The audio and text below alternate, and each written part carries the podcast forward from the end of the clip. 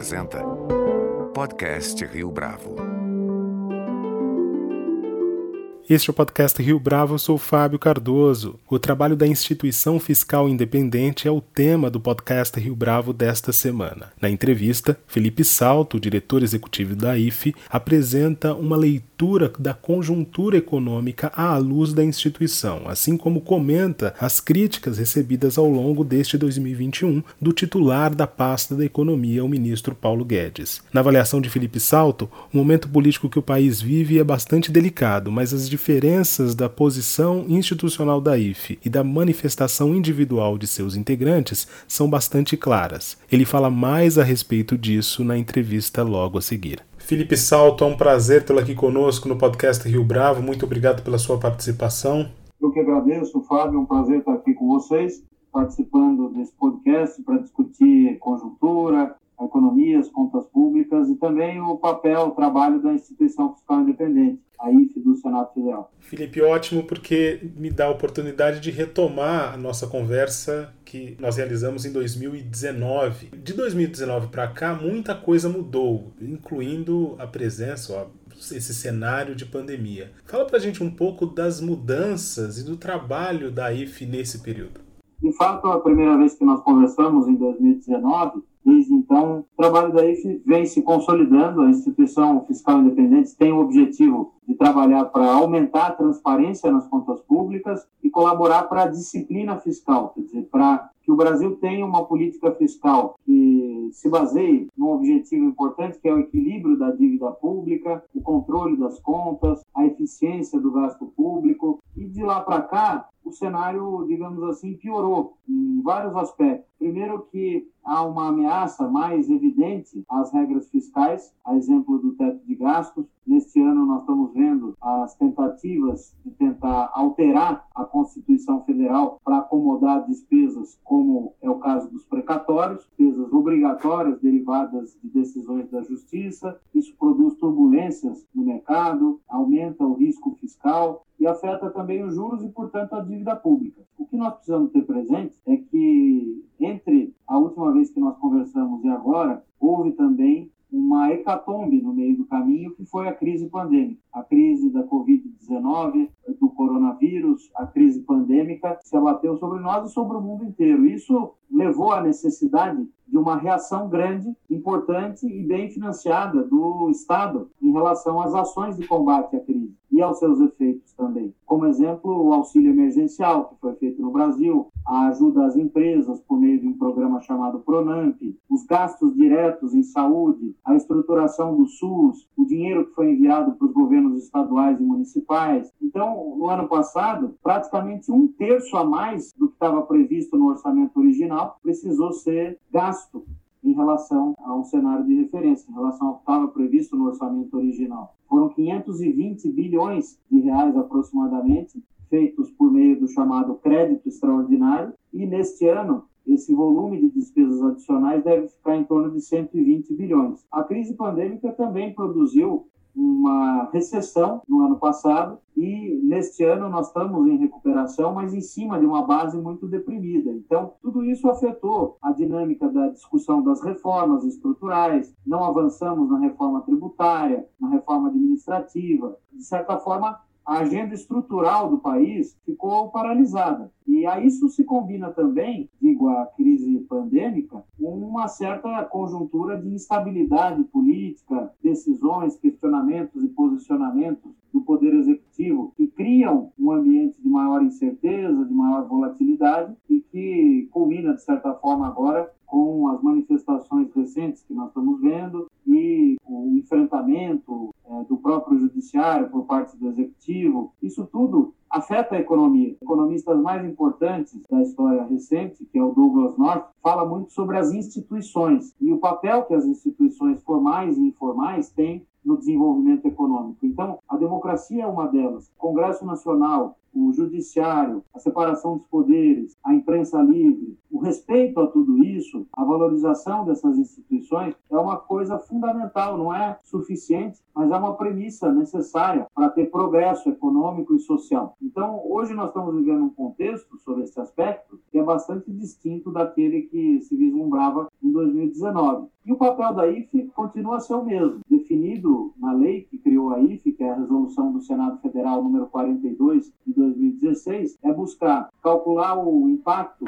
de eventos e decisões que tenham efeito fiscal relevante, traçar cenários econômicos, traçar cenários para dívida pública e para outras variáveis fiscais de contas públicas, e também acompanhar as chamadas metas fiscais, como é o caso da meta de resultado primário, receita menos despesa, sem considerar os juros, e é o caso também do teto de gastos. Claro que essa atividade fica particularmente desafiadora num contexto de maior incerteza, mas eh, nós temos tido um desempenho que é reconhecido pela imprensa, pelos parlamentares, pelo mercado e mesmo pelos organismos multilaterais, como é o caso da OCDE, da própria CEPAL e do FMI. Eu quero abordar essa questão da presença do governo federal e dessa relação com a IFE, mas antes puxando aí um gancho da sua última resposta, você escreveu uma coluna para o estado de São Paulo há algumas semanas, na qual você destaca essas tentativas de contornar o teto de gastos ou ainda de furar o, o teto de gastos, apresentando, portanto, uma espécie de contraponto a isso, né? uma alternativa. Explica para a gente um pouco a respeito dessa possível abordagem em relação a esse tema.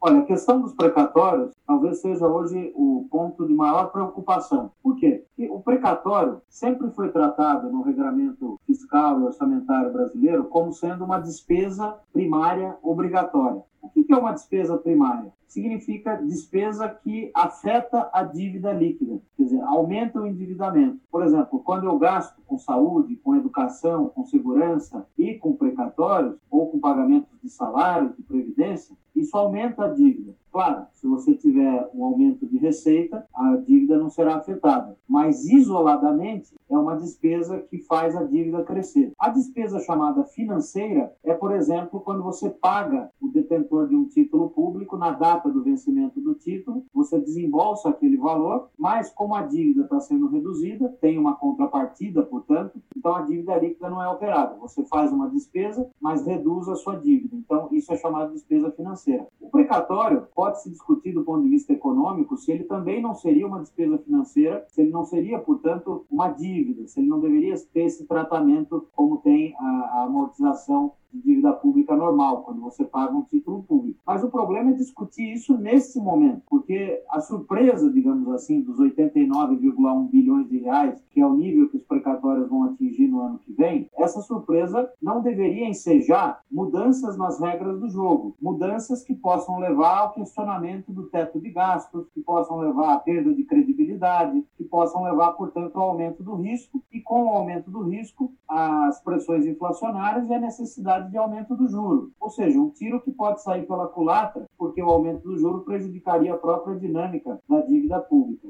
Esse movimento, na verdade, já está acontecendo, porque o mercado precifica já no curtíssimo prazo os problemas futuros.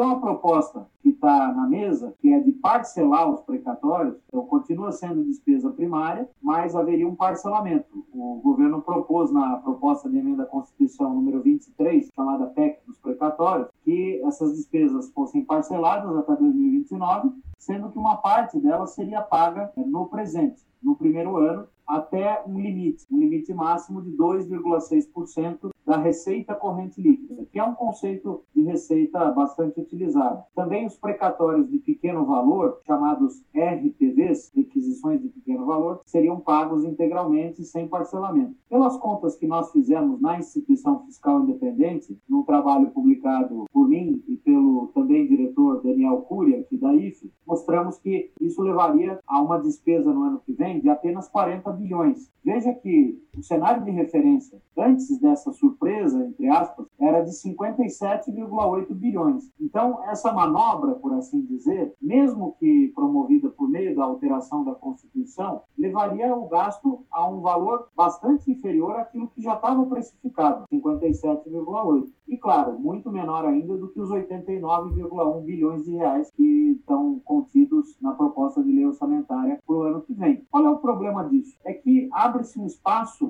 fiscal no teto de gastos no ano eleitoral, ensejando contratação de gastos permanentes, reajustes, e outros tipos de despesas que podem acabar gerando problemas futuros, sem mencionar o próprio desrespeito à regra do jogo, que é um filme conhecido. Aconteceu exatamente isso de 2008 a 2014, com a outra meta fiscal que o Brasil tem, ainda tem, que é a meta de resultado primário. A contabilidade criativa foi permitindo e promovendo uma dilapidação daquele compromisso legal, que era a meta de resultado primário, até que ela acabou perdendo a credibilidade. A mesma coisa agora, é, o mesmo tipo de risco é o que está presente nessa discussão dos precatórios, porque exatamente os agentes econômicos vão perceber que o teto será cumprido apenas para forma e, na verdade, em cima de um financiamento que se dará em cima dos precatoristas. O que é preciso entender é por que os precatórios estão aumentando tanto. E essa tendência de aumento já vem de vários anos. A surpresa para o ano que vem é que esse aumento é muito expressivo. Agora, os precatórios estão aumentando porque as demandas na justiça estão crescendo. Houve uma mudança de regramento em certos benefícios sociais, na própria Previdência, que levaram servidores e é, trabalhadores também do setor privado, empresas, é, mesmo os estados e municípios, a aumentar também as demandas junto à justiça contra a União. Tem demandas, para a gente ter claro, que vem lá dos anos 90, como é o caso do Fundef, que foi um fundo criado nos anos 90 para universalizar o acesso das crianças de 7 a 14 anos à escola. Depois ele foi transformado no Fundeb, que só trocou a última letra para incluir o ensino médio. Então, é, não ficou mais restrito apenas ao grupo de 7 a 14 anos. Agora, esse aumento dos precatórios, ele é mapeado pela Advocacia Geral da União. A Advocacia Geral da União, a conhecida AGU, defende a União em todos esses processos. E ela faz o mapeamento, de acordo com a portaria número 40 de 2015 da AGU, desses riscos informando para o governo. Tanto é assim que o Balanço Geral da União, um documento público, e o anexo de riscos fiscais da Lei de Diretrizes eh, Orçamentárias, também outro documento público, esses dois relatórios contêm informações agregadas desses valores dos precatórios. Se esses documentos contêm as informações agregadas, pode-se compreender que essas informações foram calculadas justamente em cima de dados pormenorizados, que a AGU informou aos setores relevantes do Poder Executivo. Então, faltou gestão. Gestão no sentido de que, na iminência de avanço de alguns desses processos na justiça, como é o caso dos precatórios do Fundef, que envolve os estados do Ceará, da Bahia e de Pernambuco, chamar esses estados para conversar lá atrás, negociar o pagamento com deságio e fazer o mesmo com outros grandes precatoristas. Isso sempre foi feito no passado e agora não foi. Então, combinou-se aí uma tendência de aumento que já vem de alguns anos, a essa falta de gestão que poderia ter evitado essa contratação de um aumento tão expressivo para o ano que vem das despesas com precatórios. Esse é o contexto geral. As soluções que vêm sendo aventadas, além da que eu já expliquei, do parcelamento, também são muito ruins. Uma delas é retirar do teto de gastos a despesa com precatório e a outra seria pagar um limite máximo no ano de 2022 e postergar o restante para o ano seguinte. O mesmo seria feito feito sucessivamente nos próximos anos, criando uma espécie de bola de neve que apenas prorrogaria e aumentaria o problema para os próximos anos. Então, o que se precisa fazer nesse momento, e é o que eu defendi no meu último artigo publicado no Estado de São Paulo, que você mencionou, é justamente buscar cortes de despesas, cortes de emendas e outras possibilidades que permitam pagar integralmente os precatórios. Isso pode ser feito, pode ser feito, mas tem custos, tem custos políticos, é preciso avaliar, o tempo é muito curto, a proposta orçamentária já está tramitando no Congresso Nacional e é um desafio muito grande que o governo terá pela frente. Uma saída além dos cortes é, a meu ver, a interpretação correta do precatório do Fundef. A regra do teto de gastos, isso não representa nenhuma modificação na regra, já está previsto na emenda constitucional 95, mais conhecida como regra do teto, de 2016, a exceção ao Fundeb. O Fundeb não é parte da regra do teto. O teto não incide sobre o Fundeb. Então não há motivo para que ele incida sobre o precatório do Fundef, que é a mesma natureza da despesa, é o mesmo tipo de despesa. Isso resolveria algo como 16 bilhões. Com outros cortes em emendas e que seria possível acomodar esse aumento de 57,8 bilhões, que era o orçamento previsto para os precatórios, para 89,1 bilhões. Felipe, essa posição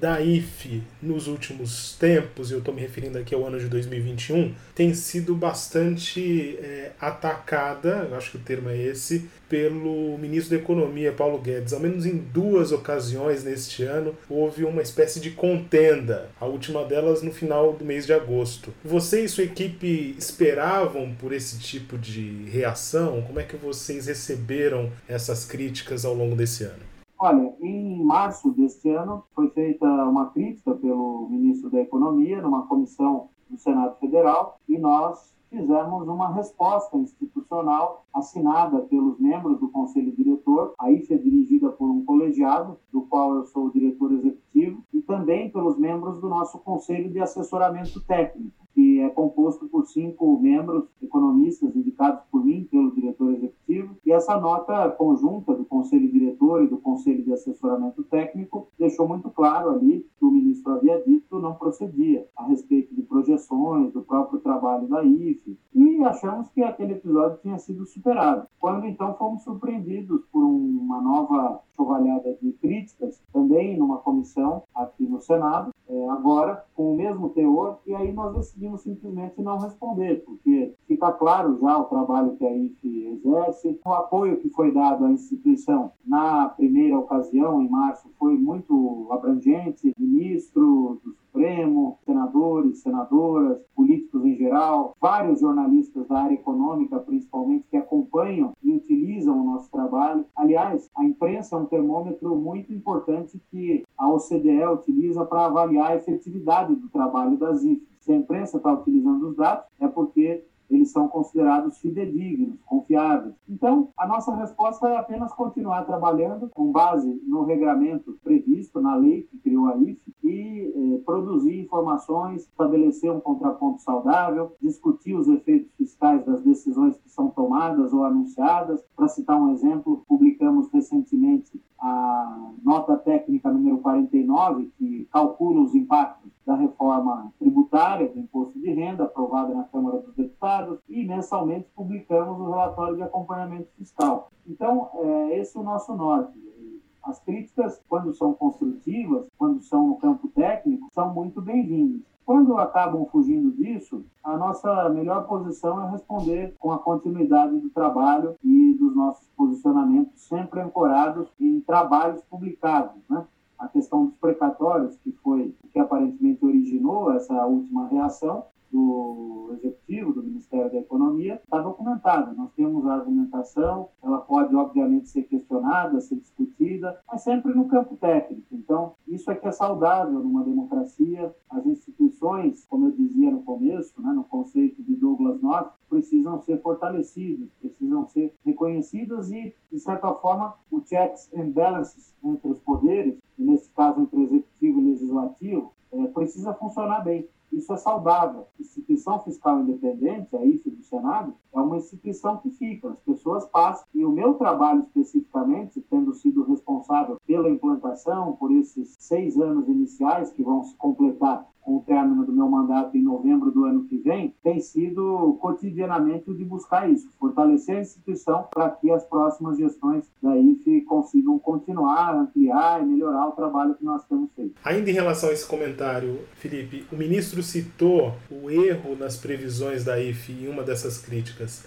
Na sua avaliação, o fato de você e de outros integrantes da instituição participarem da conversação pública, principalmente no Twitter, abre margem para esse tipo de, de leitura, de reação por parte do executivo?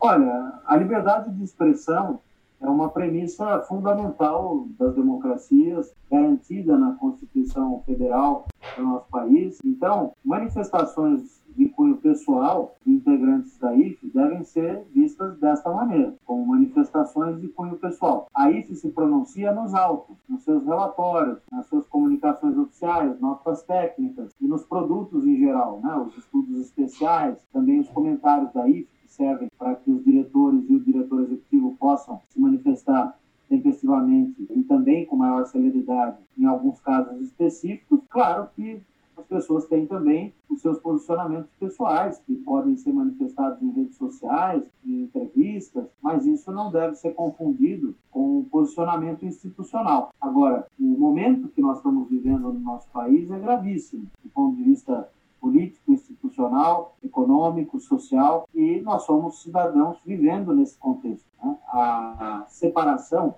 das atividades da IFE e posicionamentos pessoais é muito clara. Sempre que há o posicionamento institucional da IFE, isso fica muito claro, seja por meio das decisões do conselho diretor, das suas publicações, dos relatórios, e quando alguém se manifesta, um de nós publicamente em redes sociais, isso deve ser lido como tal. Manifestação numa rede pessoal e que não implica a instituição. Nós tomamos, inclusive, o cuidado de, mesmo em artigos de opinião, muitas vezes trazem apenas confirmações de análises já publicadas pela IFE, mas de uma maneira mais didática, de colocar o disclaimer de que as opiniões são pessoais e não vinculam a instituição. Então, isso é muito bem separado. É muito preocupante que certos setores do governo não compreendam isso, porque nós sempre tivemos uma excelente relação com os chefes de cargos importantes de setores principalmente da fazenda e do planejamento. E continuamos a ter, continuamos a ter com os técnicos, com os cargos do segundo escalão. Eu lembro bem da boa relação que tínhamos com o ex-ministro Henrique Meirelles. Fizemos uma audiência com ele, porque ele foi o primeiro ministro a conviver com a IFE né, no governo Temer. A IFE foi criada no dia 30 de novembro de 2016, instalada com a cerimônia de posse, da, da minha posse como diretor executivo, e no começo de 2017 nós procuramos, então, o ministro Henrique Meirelles fazer uma visita e apresentar o que seria a instituição, o trabalho que seria feito. Me lembro bem que ele chamou dois secretários, o secretário Jorge Rachid, da Receita Federal, e o secretário Mansueto Almeida, participaram dessa reunião junto com a nossa equipe na IFE,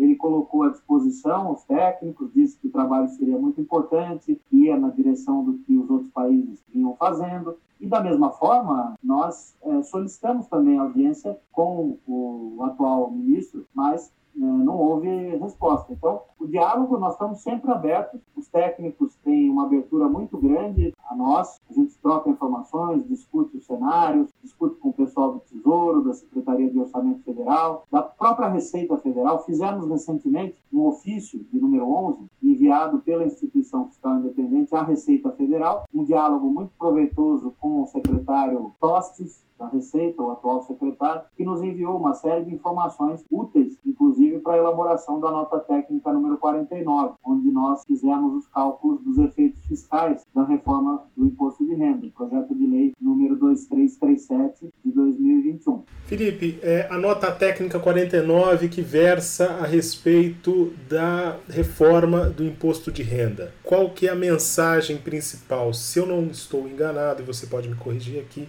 o cenário fiscal do país fica mais estreito no futuro imediato, no futuro próximo. É isso? Pois é, a reforma do imposto de renda, o, o, objetivo parece ter sido originalmente, quando o Executivo enviou o projeto de lei 2337, tentar aumentar a progressividade do sistema e buscar também mecanismos de arrecadação novos, como é o caso da tributação dos lucros e dividendos, com os devidos ajustes na tributação da pessoa jurídica, das empresas, do IRPJ, Imposto de Renda da Pessoa Jurídica, para produzir um espaço fiscal, uma fonte de financiamento para benefícios sociais. O projeto que saiu do Executivo, diga-se de passagem, tinha os seus méritos, podia ser aprimorado, melhorado, mas ele foi piorado ao longo da tramitação na Câmara dos Deputados. Piorado no sentido de que ele não vai ser neutro fiscalmente. Ele vai produzir uma perda de arrecadação que nós calculamos nessa nota técnica, a nota técnica de número 49, escrita pela diretora Vilma Pinto, recém-impossada na Instituição Fiscal Independente, e por mim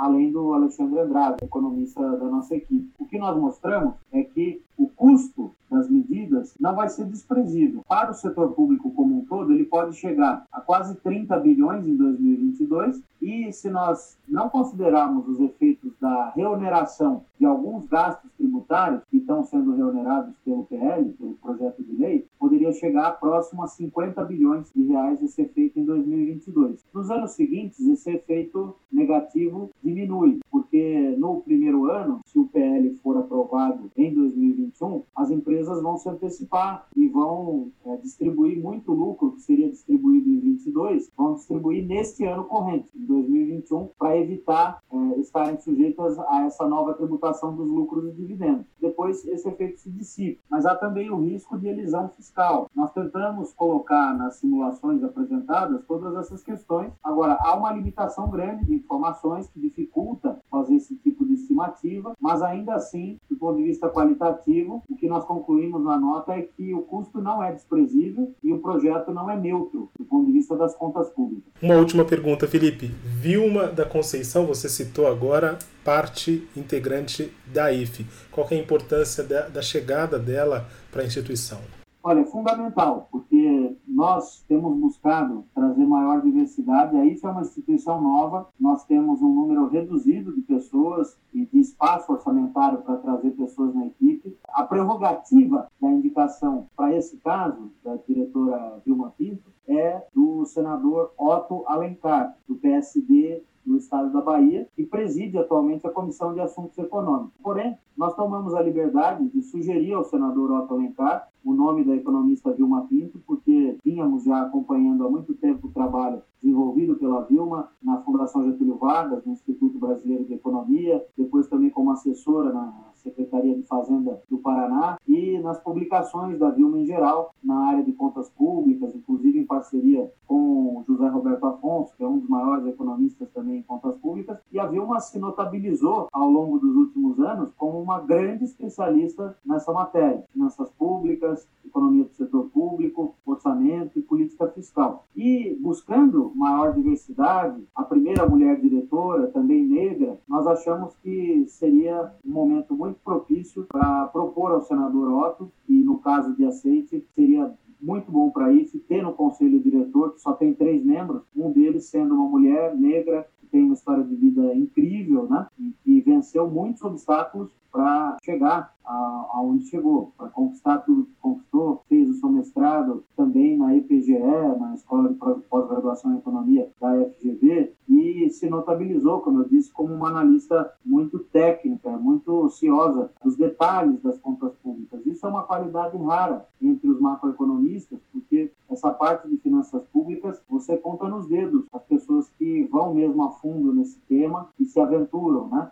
e estudar essa temática das contas públicas. Então, o senador Otto Alencar, presidente da Comissão de Assuntos Econômicos do Senado, recebeu bem a nossa sugestão, conversou com a Vilma, gostou muito do nome, fez várias perguntas, dialogou sobre economia, conjuntura e decidiu então indicá-la, o que nos deixou muito felizes. E essa indicação foi referendada pela comissão. Depois também o nome da Vilma foi submetido ao plenário e foi aprovado com ampla maioria, quase unanimidade dos senadores e senadoras da República. Então, é muito simbólico, além de tudo, porque trata-se de uma economista, mulher negra, que é qualificadíssima e que ocupa agora uma posição de relevo, de destaque na instituição fiscal independente, que, vale dizer, é dirigida pelo conselho diretor. Então, os três membros têm voto, o peso do voto é igual, tem o diretor executivo, o cargo que eu ocupo atualmente, que coordena os trabalhos, monta a equipe, coordena também as discussões do conselho diretor, mas as decisões são colegiadas.